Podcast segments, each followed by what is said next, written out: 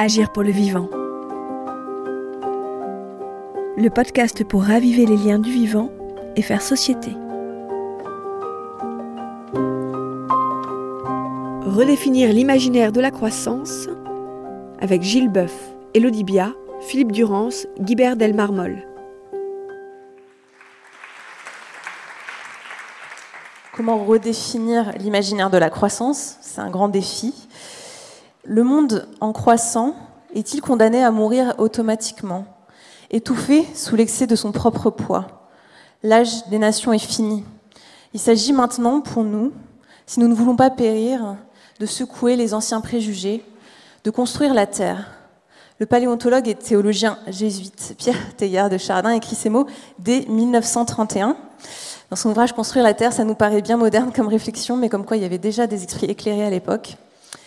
La croissance. Ce mot provoque peut-être euh, chez certains dans cette salle un frisson de dégoût, ou pour d'autres, euh, peut-être est-ce un objectif qui est nécessaire au progrès humain, et qui, s'il était écarté, marquerait la fin de notre civilisation. Et pendant le confinement que nous avons tous vécu, euh, la population française a été forcée de freiner sa consommation, de se mettre à l'heure de la sobriété, forcée elle aussi. Et alors, certains se sont interrogés la fin de la croissance comme prérequis du bien-être social.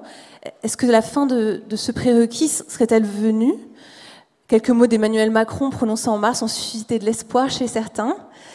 Eh bien, les derniers mois euh, nous permettent d'affirmer que non, bien au contraire.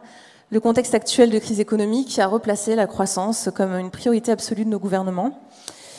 Et, pourtant, n'est-ce pas le moment de s'interroger sur la pertinence d'un tel système de pensée Cette course effrénée vers toujours plus de croissance? N'est-elle pas la raison même des inégalités sociales qui ont fait descendre dans la rue tant de Français, notamment au moment des, Gilets jaunes, mais il y a eu d'autres grands moments de, de ce quinquennat? Alors comment redéfinir cet imaginaire de la croissance, surtout en temps de crise économique et sociale, à un moment où beaucoup de gens risquent de perdre leur emploi ou des entreprises risquent de fermer? Et donc pour tenter de répondre à cette épineuse question, nous avons ici avec nous Elodie Bia. Vous êtes ingénieure euh, agroalimentaire et vous travaillez depuis 20 ans dans l'entreprise Pocheco, qui entre autres fabrique des enveloppes à Lille. Vous êtes aussi la cofondatrice euh, du bureau d'économie qui s'appelle Ouvert et qui est donc rattaché à Pocheco et dont le but c'est d'accompagner d'autres entreprises et des collectivités dans leur transformation écologique euh, Guibert Dalmarmol, vous êtes auteur et conférencier sur la résilience individuelle et collective, et vous êtes spécialiste de l'économie régénérative. Et enfin, Philippe Durance, euh, vous êtes économiste et professeur à la chaire Prospective et Développement durable du Conservatoire national des arts et métiers, le CNAM. Et enfin, Gilles Boeuf, en visioconférence euh, depuis Bordeaux. Bonjour. Euh, votre voix vient du ciel. Euh, donc vous êtes biologiste et ancien directeur du Muséum national d'histoire naturelle. Et euh, vous allez commencer par nous donner un cadre scientifique à notre débat, nous expliquer comment le vivant fonctionne dans les grandes largeurs et, et nous donner des pistes sur comment ces dynamiques pourraient nous aider à dépasser le diktat de la croissance.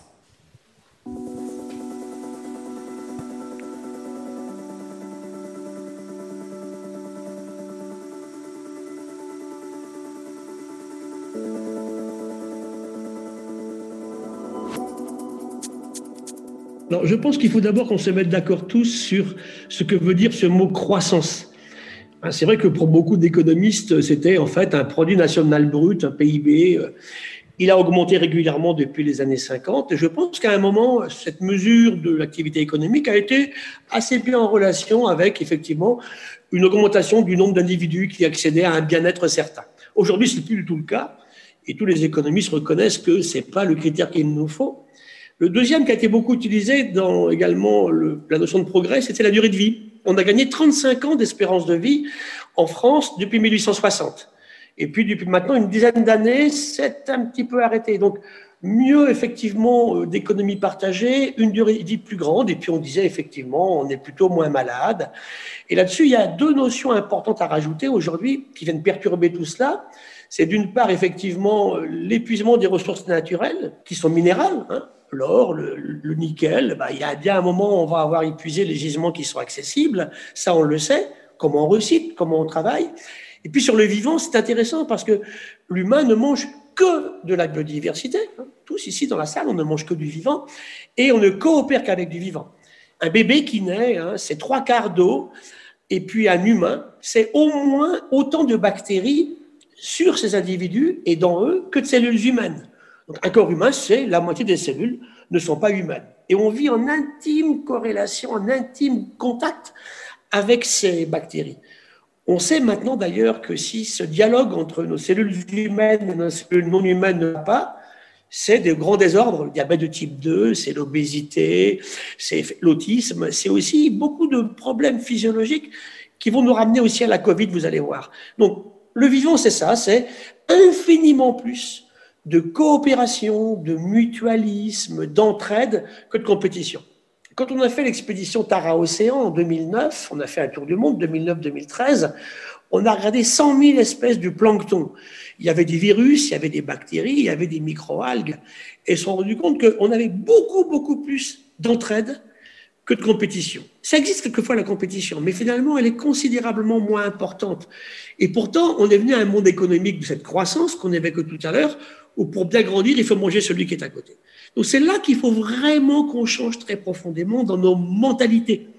J'ai eu l'occasion d'écrire un article pour la revue La Tribune il y a quelques semaines, où je disais notre ennemi n'est pas le virus, c'est nos comportements. Quelque chose qui ne devait pas se produire s'est passé. Hein, on a mis en promiscuité sur des marchés chinois immondes des êtres vivants domestiqués avec des non domestiqués, en l'occurrence des chauves-souris. Le virus du coronavirus, c'est un virus de chauve-souris, ça c'est très clair, c'est bien identifié, il n'a pas été inventé par un laboratoire. Hein. Et il a muté, puisqu'effectivement, il est devenu infectieux pour des cellules humaines. Donc on pense qu'il y a eu quelque part une chimère, c'est-à-dire un, élément qui n'aurait pas dû se produire, qui s'est produit entre la chauve-souris et autre chose. Peut-être un pangolin, on en a beaucoup parlé, une civette masquée. Pour le MERS en 2009, c'était le dromadaire. Donc vous voyez que déjà, il se passe quelque chose. Puis deuxièmement, et là on arrive à la notion de croissance, c'est qu'on l'a disséminé à une vitesse effroyable. les pestes noires qui partaient en, Asie arrivaient en Europe, mais elles mettaient des semaines, des mois. Aujourd'hui, en quelques jours, quelque chose qui s'est produit là et qui aurait dû rester confidentiel a explosé dans toute la planète. Et aujourd'hui, on a payé les conséquences. Et quand on revient à la croissance, cette croissance telle qu'on l'imaginait, mesurée sur des critères économiques, ben, elle est en perte de vitesse. On le voit très bien d'ailleurs dans un très joli élément ces jours-ci. Vous savez que chaque année, on publiait le, moment dans l'année où l'humain, l'humanité, avait utilisé les ressources de la planète. L'an dernier, c'était au mois de juillet. On va revenir en arrière. Ça veut dire qu'on va avoir trois semaines, deux mois, donc on a gagné quelque chose. Par contre, on pourrait se dire, ben, est-ce que c'est suffisant ceci pour arrêter l'accélération du changement climatique ou stopper l'effondrement du vivant? Malheureusement, non. C'est trop bref, c'est trop court. Donc, pour revenir à la question initiale, le mot croissance, comment on l'utilise Sur le vivant, vous savez, la croissance, c'est quoi? C'est une cellule que vous connaissez tous ici dans la salle, puisque vous êtes le résultat d'un ovocyte féminin fécondé par un spermatozoïde masculin. Elle commence là. L'union d'un spermatozoïde avec un ovocyte. Cette cellule-là va naître un bébé.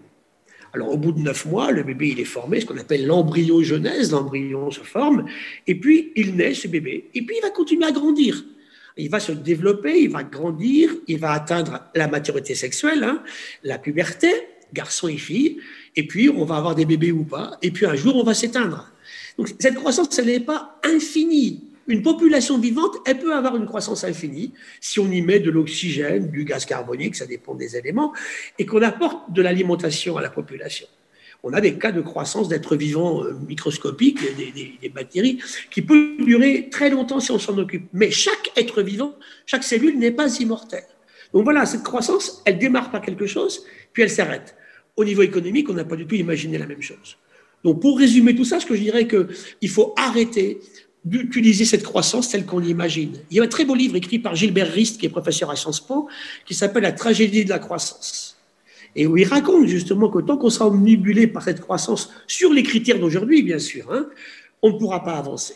Aujourd'hui, il vaut bien mieux faire un point de croissance sur ces critères-là que 8 ou 9, parce que le coût environnemental devient vite délirant. Et on revient à ces deux aspects que j'évoquais tout à l'heure, la surexploitation des ressources naturelles. Et pour le vivant, c'est fou, parce que le vivant se renouvelle en permanence, mais là, on dépasse la capacité de renouvellement on finit par exploiter des poissons, par exemple, exactement comme du, nickel. Hein, c'est pas possible, ceci. Et puis enfin, bien sûr, la démographie. hein, la démographie de l'humanité. Et là, je pense qu'une croissance démographique qui continuerait en permanence n'est pas possible. Alors on va me dire souvent, mais combien la Terre peut aujourd'hui accepter de l'humain? Tout est un mélange subtil à ce niveau-là. Et c'est vrai que ce sont nos comportements à nous qu'il faut revoir. Donc le mot croissance est difficile sur les critères actuels à utiliser. Et ce qui est clair, et je termine là-dessus, tout à l'heure vous avez dit on ne peut pas continuer indéfiniment, bien sûr, la tragédie de la croissance qu'on évoquait. Vous évoquez Théard de Chardin, bien sûr, tout à l'heure aussi. Claude Lévi-Strauss disait, euh, l'année de sa mort, il disait en fait, mais vous savez, on ne peut pas continuer indéfiniment comme ça à augmenter le nombre d'humains qui un jour va arriver à un seuil qui fera que ça basculera sur autre chose. Et ça va être concrétisé par une grande souffrance que vous avez évoquée par les, mouvements sociaux qu'on vit aujourd'hui. Donc c'est là que comment trouver une croissance raisonnable, raisonnée, sans aller vers une décroissance, j'aime pas ce mot-là non plus.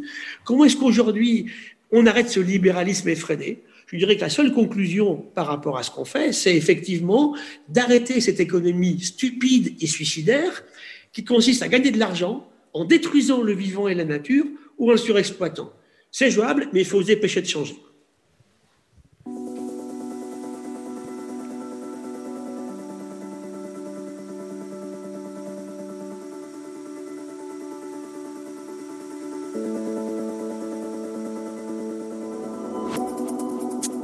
Je vais passer euh, à Guy Berdel-Marmol. Euh, un, indicateur économique, c'est un système de pensée, c'est une vision du monde.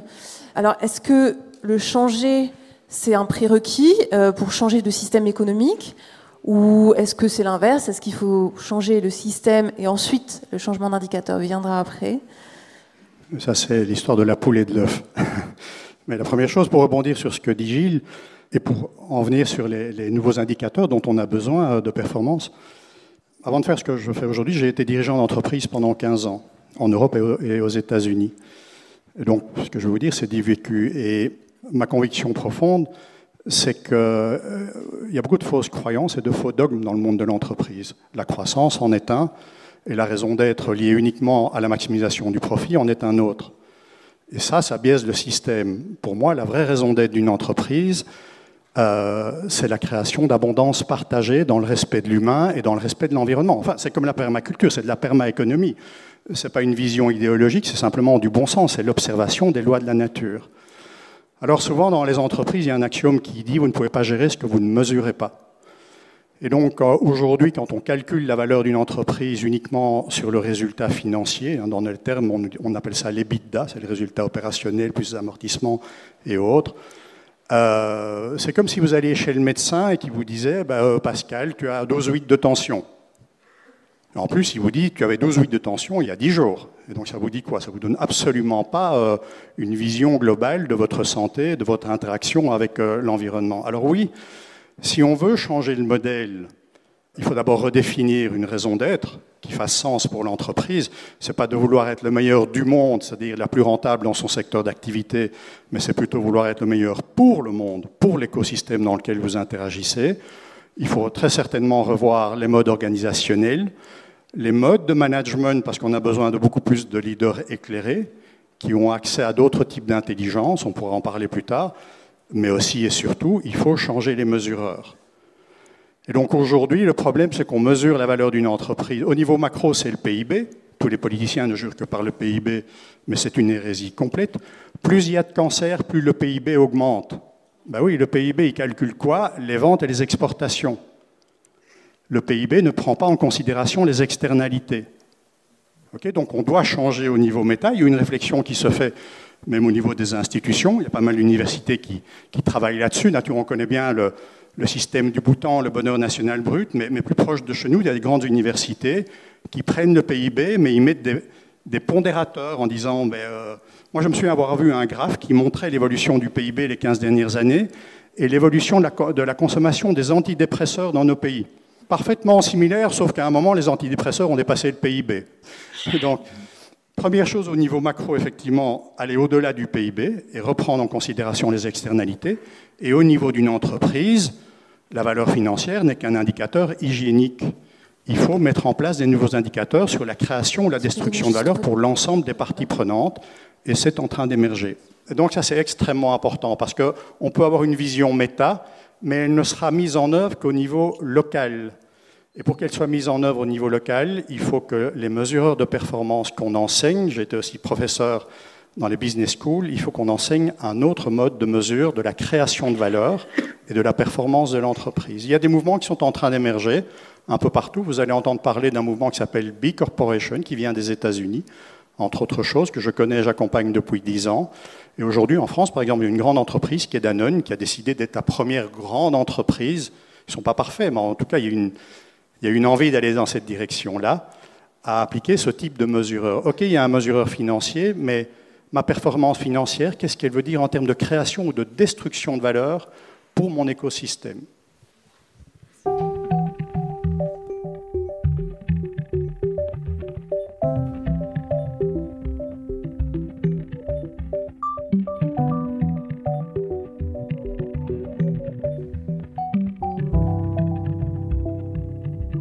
Vous, euh, Philippe Durance, euh, on entend encore de nombreuses voix, que ce soit d'économistes euh, ou de politiques, qui nous affirment que si on arrêtait de se concentrer sur la croissance du PIB, euh, ça serait l'effondrement de nos économies.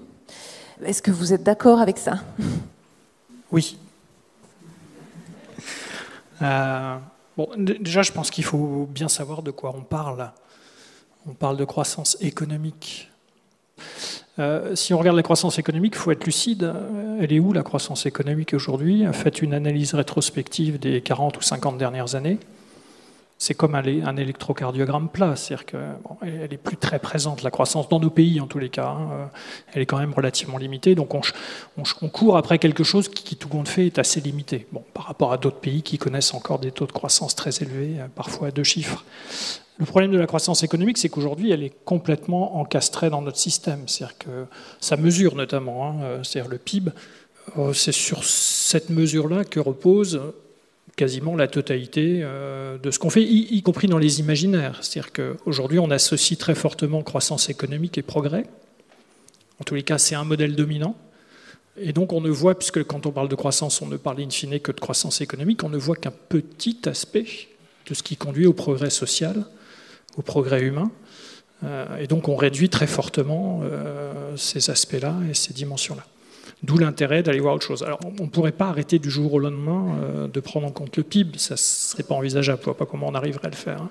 C'est toute la difficulté d'ailleurs de, de, ça. C'est comment on fait pour passer à autre chose.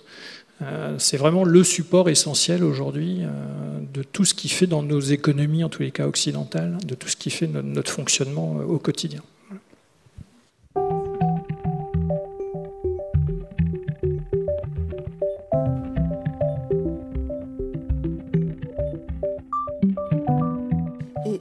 Justement, on a un exemple concret à côté de nous de comment est-ce qu'on peut peut-être envisager la croissance d'une même manière, en tout cas à l'échelle d'une entreprise. Donc, euh, Elodie Bia, vous l'avez testé au niveau de Pocheco, euh, votre entreprise qui est à Lille et qui fabrique des enveloppes. Euh, est-ce que vous pouvez nous expliquer comment vous, avez finalement réussi à implanter une autre façon de penser dans votre entreprise? Bah, Avant de rentrer dans le détail, je vous propose de visionner une petite vidéo, c'est très court. Bonjour. Aujourd'hui, nous allons vous présenter un produit qui va révolutionner votre manière d'échanger des informations. C'est un produit léger, puissant, élégant. Un produit que vous pouvez tenir d'une seule main, aux fonctionnalités simples et intuitives. Échanger des documents, dossiers, photos et vidéos en toute confidentialité sans que le poids ni le format de vos données ne soient un frein n'a jamais été aussi simple. Sans aucune connexion à aucun réseau, sans risque de virus ni de panne. Nous appelons ce produit enveloppe. Pour celui qui l'utilise, uploader des documents et les verrouiller deviennent un jeu d'enfant. Un simple test optique permet de valider l'intégrité des données avant de les sceller, littéralement, grâce au dispositif fermeture qui sécurise les données, ne les rendant visibles qu'au destinataire. La confidentialité du transfert de données par enveloppe est assurée grâce à l'opacité naturelle de la couche de cellulose et de carbone constituant sa surface. Le nom de ce matériau innovant Papier. Pour le destinataire, l'information devient accessible grâce à un système de détection optique personnel qui lui permet de s'identifier. Plus besoin de mot de passe ni de code d'accès. Ce dispositif intuitif est possible grâce à l'écran translucide. Vous offrant une vue imprenable sur le futur, nous l'avons appelé fenêtre. et l'échange de gros fichiers, de formats insolites, de réalisations en trois dimensions deviennent possibles grâce à la capacité modulable de cette technologie capable de contenir des gigaoctets d'informations. Mais Enveloppe ne doit pas sa puissance à sa taille. Portable et compacte, vous pourrez la glisser dans votre poche. Pesant seulement quelques grammes, Enveloppe est pourtant résistante. Faites-la tomber, marchez dessus. Vous verrez, vous ne la briserez pas. Sans batterie, sans accessoires et sans fil, Enveloppe jouit d'une autonomie allant jusqu'à plusieurs années. Nous avons une application agréée pour la récupération et la revalorisation de ses composants malgré son obsolescence déprogrammée. D'un simple geste, vous pouvez déplacer Enveloppe à Corbeil. Enveloppe est 100% recyclable et ne contient aucun produit nocif. Rejoignez les millions de personnes déjà converties à Enveloppe, qui travaillent, s'amusent et vivent autrement. Bienvenue dans l'ère d'Enveloppe. Bienvenue dans l'avenir.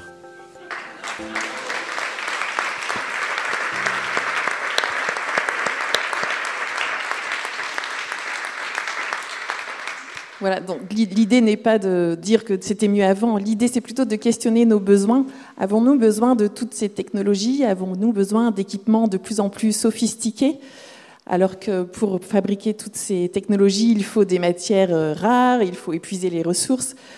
Comme on l'a dit depuis le début, les, ressources s'épuisent, la biodiversité disparaît, les tensions sociales liées aux inégalités s'accentuent partout dans le monde. Donc le modèle qui consiste à être prédateur sur euh, la, planète pour produire de l'argent de plus en plus, ça ne fonctionne plus. Alors la question de l'atelier, du débat, est euh, redéfinir l'imaginaire de la croissance. Mais qu'est-ce que c'est la croissance? Est-ce que c'est produire plus ou est-ce que c'est produire mieux, sans détruire, sans laisser de traces? On peut produire en diminuant notre impact sur l'environnement, en choisissant des matériaux euh, biosourcés, recyclables, locaux. On peut produire en retrouvant une, relation apaisée avec le vivant. Et en ayant ce comportement, finalement, on arrive aussi à, avoir un comportement apaisé avec ses collègues, avec ses concitoyens.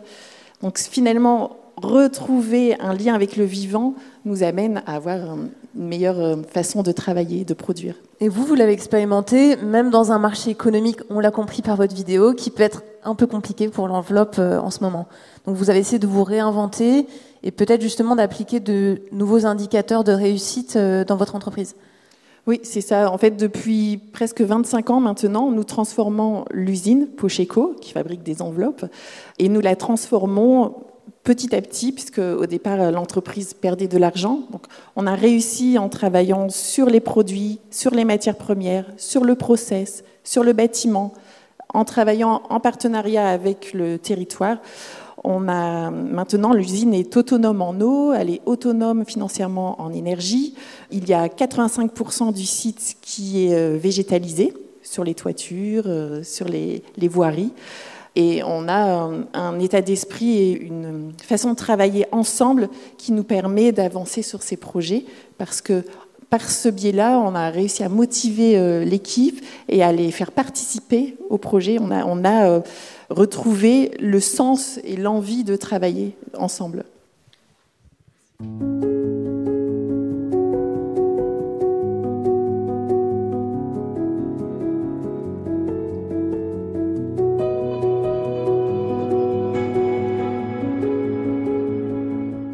C'est ce type de projet un peu que vous poussez, ce type de façon de penser. Euh, comment est-ce qu'on fait finalement pour réintégrer les dynamiques du vivant que nous décrivait Gibeuf dans, dans ces entreprises?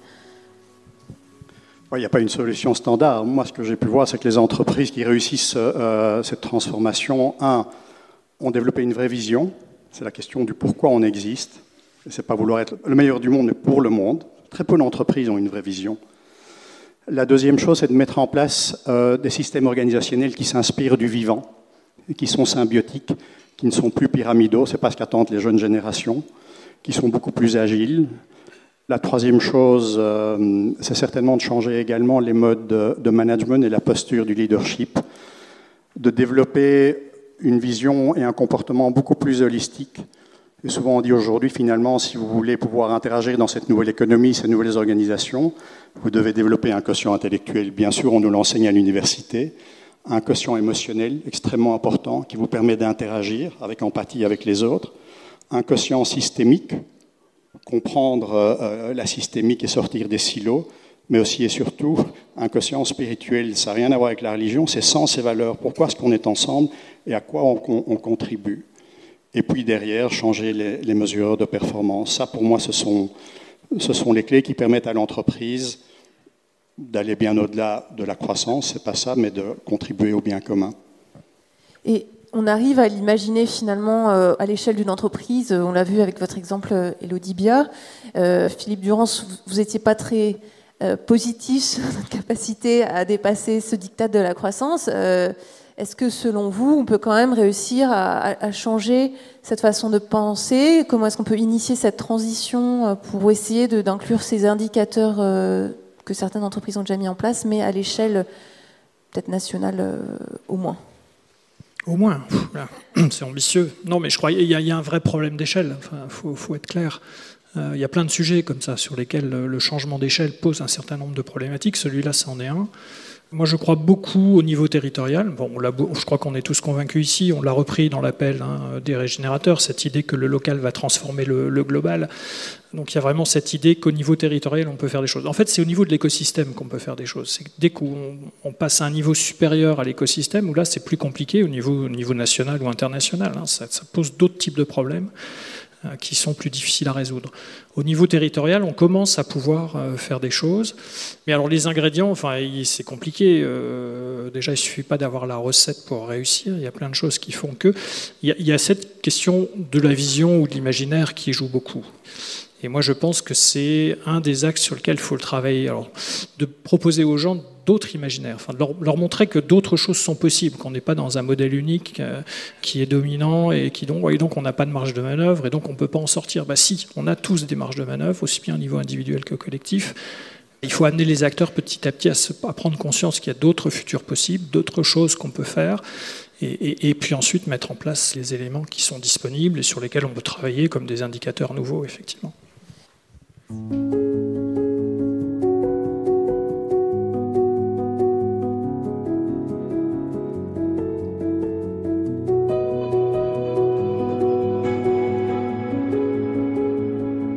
Idéalement, je pourrais imaginer eh ben, une entreprise qui fonctionne euh, ou une nation, rêvons, euh, en fonction d'indicateurs euh, de bien-être, qui seraient peut-être des indicateurs très précis comme l'éducation, comme les inégalités sociales, ou même des indicateurs juste de ressenti. mais en même temps, par rapport au PIB, c'est quand même beaucoup plus difficile de, de les palper, de les calculer. Elodie Bia, comment est-ce que vous avez fait dans votre entreprise pour réussir à finalement établir à la fois un nouveau modèle économique qui euh, prend en compte les limites euh, naturelles euh, de vos activités et à établir aussi un nouveau modèle social finalement au sein de votre entreprise où vous dites les gens sont peut-être plus à l'aise et moins dans un, une hiérarchie d'écrasement dans leur travail. Au, départ, l'usine vivait une crise. Donc, on perdait de l'argent, la situation sociale était très mauvaise, les produits que nous employons étaient toxiques pour euh, la santé, mais aussi pour l'environnement. Donc tout allait mal. On a commencé par se dire il faut changer de modèle, il faut entreprendre sans détruire. Ça a été notre euh, leitmotiv euh, constamment. Et pour démarrer le, projet, nous avons commencé par la connaissance. On s'est renseigné dans les livres, beaucoup, dans les salons. On a lu les rapports du GIEC. On, on a pris énormément d'informations. Quand je dis on, c'était finalement une, équipe euh, de, quelques personnes repérées au sein de l'entreprise comme étant déjà un petit peu plus sensibilisées à, cette démarche écologique. Et, chacun a apporté euh, ses idées et petit à petit, par le bon sens, on a cherché à réduire la toxicité de nos produits et à améliorer les, conditions de travail. Ça a pris sens pour chacun d'entre nous et, le groupe qui au départ était composé de 5-6 personnes a fini par euh, s'agrandir. Voilà, donc ça c'était la, démarche. D'abord la connaissance, ensuite le bon sens, et les indicateurs sont arrivés bien après. En fait, pour euh, les indicateurs sont arrivés pour valoriser la, démarche et nous donner envie et nous donner la motivation d'aller plus loin.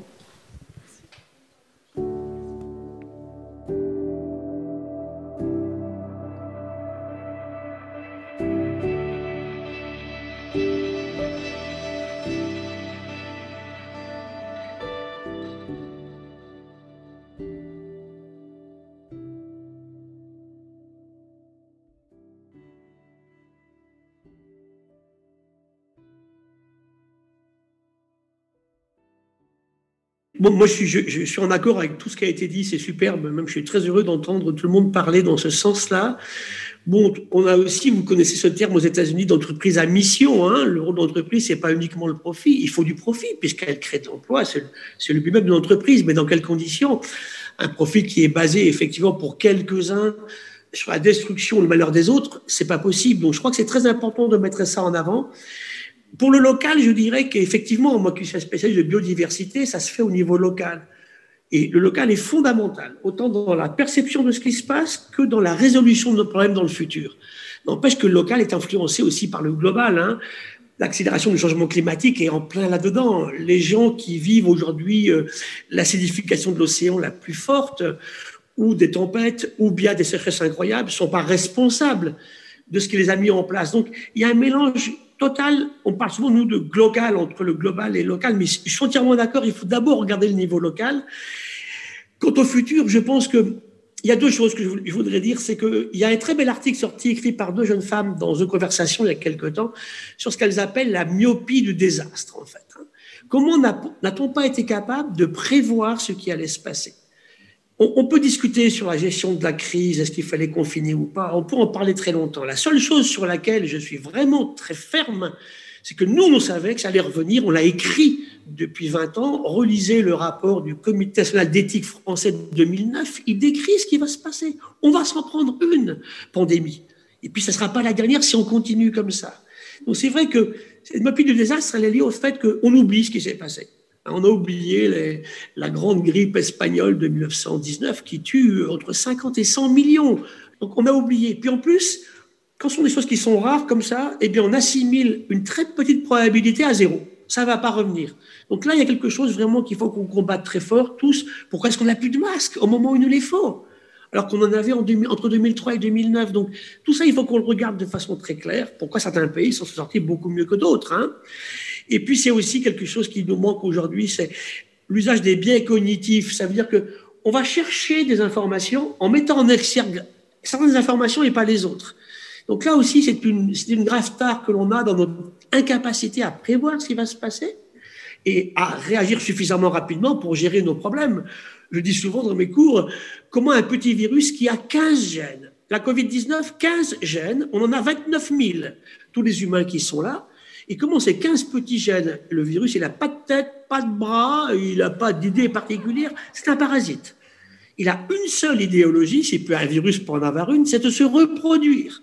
Et pour qu'il se reproduise, il faut trouver une faille dans un système. Et c'est comme ça que ça marche.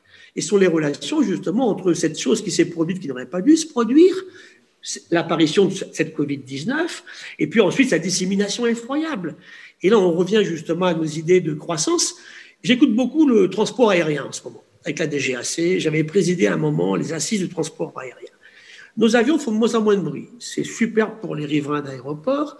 Ils consomment de moins en moins de kérosène. Ils émettent de moins en moins de particules fines.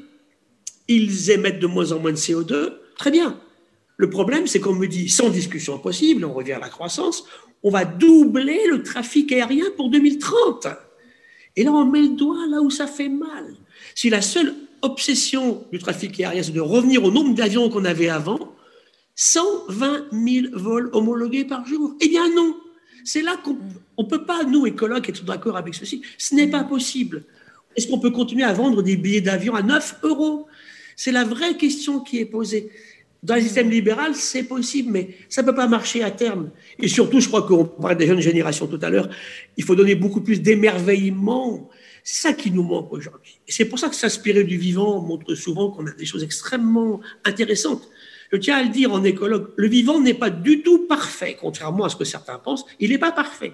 Mais il est infiniment plus efficace que nous dans la gestion de ses relations parce qu'il a 4 milliards, la Terre a 4,6 milliards d'années, le vivant en a presque 4.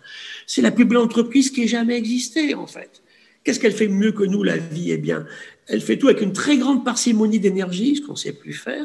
Une libellule, elle vole à 100 km/h avec 2 watts. Elle encaisse 30 G en accélération. Au lieu de détruire les mares, allons voir comment elles font depuis aussi longtemps. Le vivant, en plus, ne produit jamais de produit qui va l'auto-empoisonner. Il peut faire des poisons terribles, le vivant, mais il saura toujours les dégrader. Nous, on a inventé 50 000 molécules toxiques dont on ne sait pas quoi faire et que la nature ne sait pas justement éliminer ou dégrader.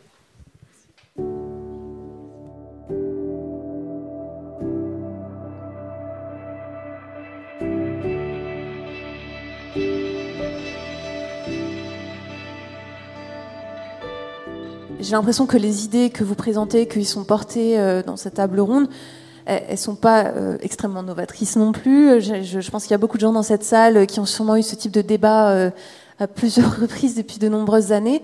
À votre avis, pourquoi est-ce que on n'arrive pas à avancer, on n'arrive pas à passer ce passage vers le, début de la transition? Et, enfin, ma dernière question est-ce que peut-être que la crise que l'on vit actuellement, est-ce que vous pensez que ça, ça peut être un déclencheur? Euh, bah oui, euh, comme disent les Asiatiques, euh, chaque crise engendre une opportunité, c'est dans le même idéogramme. moi, je pense qu'une forêt qui pousse fait moins de bruit qu'un arbre qui tombe, comme on dit. ce dont on parle aujourd'hui, cette économie régénératrice, ça pousse de partout. J'ai des exemples. Je suis connecté à, certains réseaux. la semaine prochaine, j'ai des réunions par Zoom avec différents patrons, de, de grands patrons du continent, et on va parler régénération, on va parler de cette économie-là. Effectivement, la, crise est un accélérateur. Je me souviens, il y a trois ans, j'ai eu une conversation, c'est sous forme d'anecdote, avec euh, un membre du comité de direction d'une des plus grandes banques françaises. Euh, et on avait ces discussions sur la, à la fois la responsabilité de la finance dans le monde actuel et comment mettre une finance au service du bien commun. Et de façon un peu provocante, c'était un déjeuner sympathique, je lui dis, mais comment tu vis le fait qu'aujourd'hui, dans l'imagerie euh, populaire, il est plus honorable d'être stripteaseur dans un cabaret que d'être banquier. Et il me regarde et il me dit, mais tu ne crois pas si bien dire, j'ai même des problèmes dans ma propre famille par rapport à ce que j'occupe comme fonction. Donc, et on commence la discussion exactement comme on a eu ici, et il me dit, je suis absolument passionné, je suis d'accord avec toi, mais il dit, le problème, c'est que quand je retourne au comité de direction, on est 12, il y en a à peu près 8 avec lesquels on pourrait avoir cette même conversation, mais quand on est ensemble, aucun de nous n'oserait évoquer ce genre de choses. Ce n'est pas de l'intelligence, c'est des fausses croyances collectives. Et comme on est dans une structure très pyramidale, le patron est Dieu sur Terre, jamais on ne va aller à l'encontre d'un système. Donc ça, c'est un des gros enjeux, que les gens osent aller au-delà de leur peur. C'est ce que nous impose la crise également, à développer une pensée latérale et finalement à reconnecter le cœur et l'esprit, parce que tout ça, c'est du bon sens. Alors moi, je vous rejoins complètement là-dessus. Je pense a dans les ingrédients indispensables, il faut du courage. Le problème, le courage, c'est que ça se mesure pas. Ça, voilà, c'est quelque chose, c'est un soft skill, comme on dit. C'est une compétence qui est pas. Mais c'est ça. Il faut avoir le courage de changer. Pocheco, euh, je peux vous donner d'autres cas en économie de la fonctionnalité, par exemple, comme Michelin, comme Xerox ou des boîtes comme ça. Il faut avoir le courage de se dire ah ben non, on vend plus nos produits, on en reste propriétaire. ça change quand même beaucoup de choses. Donc, euh, et puis euh, après, il y aurait beaucoup de choses à dire sur l'égalité, les égalités. Euh, est-ce que c'est vraiment ça qu'on veut, une société égalitaire? Bon, je ne sais pas.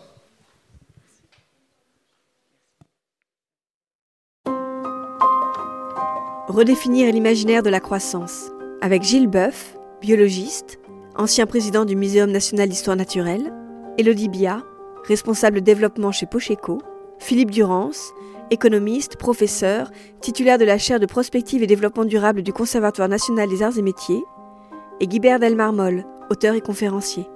Un entretien modéré par Aude Massio, journaliste à Libération, spécialiste de l'environnement. Agir pour le vivant. Un programme de réflexion et d'action dans la durée, à l'initiative d'Actes Sud et Comuna. Une production création collective